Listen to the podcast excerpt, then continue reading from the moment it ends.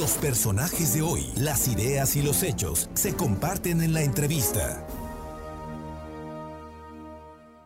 Y lo prometido es deuda y el día de hoy molestamos al doctor Miguel Calderón Chelius, politólogo de la Universidad Iberoamericana Puebla, pues para platicar de la consulta ciudadana. Aquí la, la venimos desde que arrancó, platicamos unos días antes de que se llevara a cabo, ya entrando en la recta final, y ahora que ya hay resultados, eh, mi querido Miguel, pues habíamos quedado de que nos ibas a comentar la evaluación, porque el sí, lo adelantaste, abrumadoramente iba a ganar, y ganó. Más del 97% creo que de los mexicanos que acudieron el domingo pasado dijeron sí al tema de eh, pues revisar y, y poner el banquillo de los acusados a los actores del pasado algunos los eh, la pregunta no decía los nombres, pero sabíamos que es concretamente a los expresidentes. Pero el tema es el número de, gente que asistió al llamado. Muy buenas tardes muchísimas gracias, Miguel Calderón Chelius. Eh, un placer, no es una molestia, al contrario, me encanta poder conversar con ustedes, eh, justamente evaluar este tipo de cosas.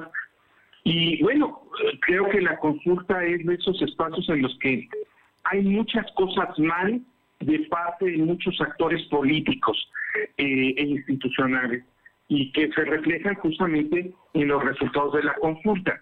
Eh, ya se ha comentado hasta cansarse esta idea de, de que, bueno, para eh, ejercer justicia no se debería de hacer una consulta, digamos, ese es un punto de partida. Segundo, la iniciativa original que mencionaba directamente a los presidentes eh, fue modificada por eh, eh, por la Suprema Corte en un galimatías muy difícil de entender y de leer. entonces eso también le quitó claridad a la consulta. el INE claramente tuvo una actitud institucional, híjola, que iba de la negligencia a la franca oposición a realizar la, la consulta. No, no se dio ese trabajo profesional que muchas veces, independientemente de las posturas de los consejeros, podemos, podemos notar. Eh, me parece que tampoco ni, ni, ni el presidente y su equipo, ni Morena, hicieron una campaña lo suficientemente fuerte, también evitados de alguna manera o limitados por el propio INE. Y yo creo eh, que en ese sentido este conjunto de, circunstancias nos arrojan eh, pues a, algunos saldos importantes. Sabíamos que era muy difícil que se alcanzaran los 40 millones de votos que se necesitaban para que se volviera este 40 y tantos millones de votos que se necesitaban para que se volviera perdón 40 40% de, de los votos que se necesitaban para que se volviera una eh, vinculatorio el resultado, pero francamente me parece que hicimos una enorme debilidad de parte de, del gobierno, de sus aliados, para movilizar a sus electores. Eh, por muchas razones, eh, yo creo que el mensaje no era claro, la movilización tampoco fue clara, pero eh, sí fue muy bajita la participación electoral, mucho más de lo que ya esperábamos. Sí esperábamos una participación electoral baja, pero mm, eh, no, yo creo que en general todo el mundo creía una participación mucho más alta de la que de la que se tuvo. Y de eso también se tendrá que hacer eh, cargo justamente eh, todo el partido en el poder, el gobierno, no, de que no no pueden movilizar a la población ante cualquier llamado que tiene que ser en todo caso ese respaldo ciudadano que tienen, eh, pues no es incondicional y creo que aquí se reflejó claramente. Y me parece que también la conducta institucional, tanto eh, por un lado de la presidencia, pero sobre todo de, del INE, también se vuelve eh, un problema que hay que evaluar, porque el problema del árbitro es que el árbitro se ha vuelto demasiado protagónico y se vuelve parte de la discusión política cuando es el que debería justamente regularla. Y eso eh, creo que es un saldo negativo también eh, de la contienda.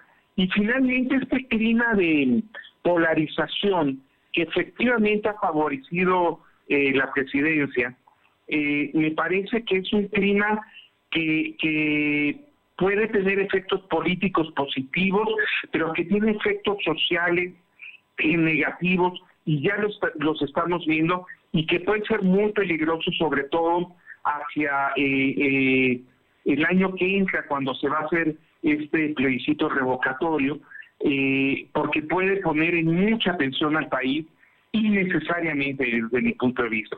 Entonces ahí tenemos un escenario complejo que nos arroja justamente esta, esta consulta. El día de ayer, el, tanto el presidente de la República como el, el, presidente del INE eh, dieron a conocer que había sido un éxito. Cada quien desde su perspectiva, ¿no? Eh, dijeron que había sido un éxito. Lo que es un hecho concreto, y lo acabas tú de decir, es que ganó el sí rotundamente.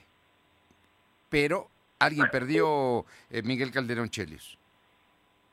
Así es, pero ya lo sabíamos. O sea, básicamente sabíamos que los que eh, estaban en contra pues no votarían, ¿no? Sí. Eh, este, Pero hay mucha gente que básicamente quienes votaron votaron por el sí, eh, lo cual hace que el, ejercicio se tergiverse un poco porque no reflejaba realmente la posibilidad de una decisión en ese sentido, ¿no? Pero faltaron muchos, ¿no? Y yo creo que hay mucha gente que simpatiza sin duda con Morena y que apoya al presidente pues al saber que iba a ganar el sí ya no se molestó el domingo en acudir a las mesas receptoras.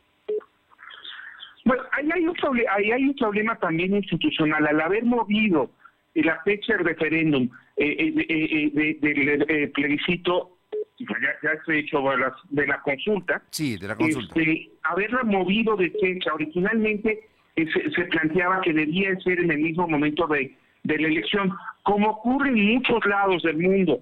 En Estados Unidos, por ejemplo, cuando hay elecciones, hay un montón de consultas a nivel eh, local, a nivel estatal, a nivel federal, sobre diversas cosas.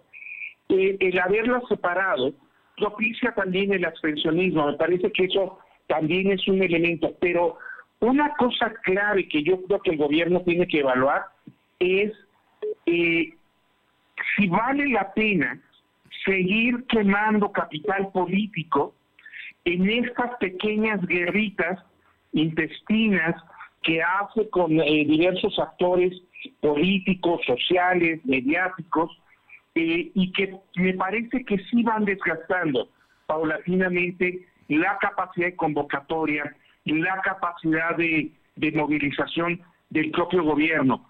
Yo creo que el gobierno tiene que examinar esa, esa estrategia para ver si realmente le conviene seguir en, esas confrontaciones permanentes. Yo creo que hay un desgaste eh, de la población, del electorado, producto justamente de una eh, contienda electoral muy difícil, pero también de un contexto económico, social, de salud muy complejo que no se acaba de resolver. Sí. Finalmente yo te pregunto, ¿qué esperar de la reforma electoral de la que hoy anunció el presidente López Obrador, que dijo que hay que llevarla a cabo? ¿Qué se necesita? Bueno, yo creo que habría que hacer los ajustes necesarios para garantizar eh, que los órganos electorales efectivamente mantengan eh, no solo su autonomía, que es fundamental, eh, su independencia, pero también mantengan una posición neutral. Lamentablemente me parece que eh, la actuación de algunos de los consejeros electorales eh, ha, ha, puesto al INE como un actor político, no como el árbitro del proceso político. Y eso es lo que tendríamos que garantizar, que el INE sea el árbitro del proceso político y no es de ninguna manera un actor más que tiene preferencias o juega políticamente para favorecer a unos sectores u otros. Aún asumiendo que no lo esté haciendo, pareciera que lo está haciendo. Sí. Y ese ya es un problema, ¿no? Eh, entonces me parece que la reforma electoral en todo caso tiene que ir por ese lado y por supuesto en fortalecer el, eh, eh, el, marco legal y limitar las posibilidades de cualquier tipo de, fechoría electoral que se pudiera originar. hemos visto que a final de cuentas los procesos electorales son un buen mecanismo para ir regulando las diferencias políticas en México. Pues ahí está, ahí está el tema, la lección con varias lecturas y eh, el hecho es de que ya está la consulta y ahora a preparar la próxima consulta que va a ser la revocación de mandato. Híjola, esa nos va a meter en muchos problemas. Yo, yo, yo creo que, que, es eh, de enorme peligrosidad para el país, dado los niveles de polarización que se pueden observar. Eh, híjola, va a ser muy interesante seguir el proceso, pero también muy riesgoso institucionalmente. ¿no? En un pues momento en el que tenemos tantos problemas, no solo en México, sino a nivel eh, mundial, eh, esta inestabilidad política permanente eh, se vuelve agotadora para enfrentar ese tipo de, de problemáticas. Pero bueno, así están planteadas las cosas y tenemos que enfocarnos hacia allá. Ya las estaremos viendo de cerca en las próximas semanas. Miguel Calderón Chelis, como siempre, un placer y un gusto saludarte y muchísimas gracias por estos minutos. Un placer eh, y bueno, buen provecho a todos, a todo tu auditorio. Gracias. Un abrazo. Abrazo.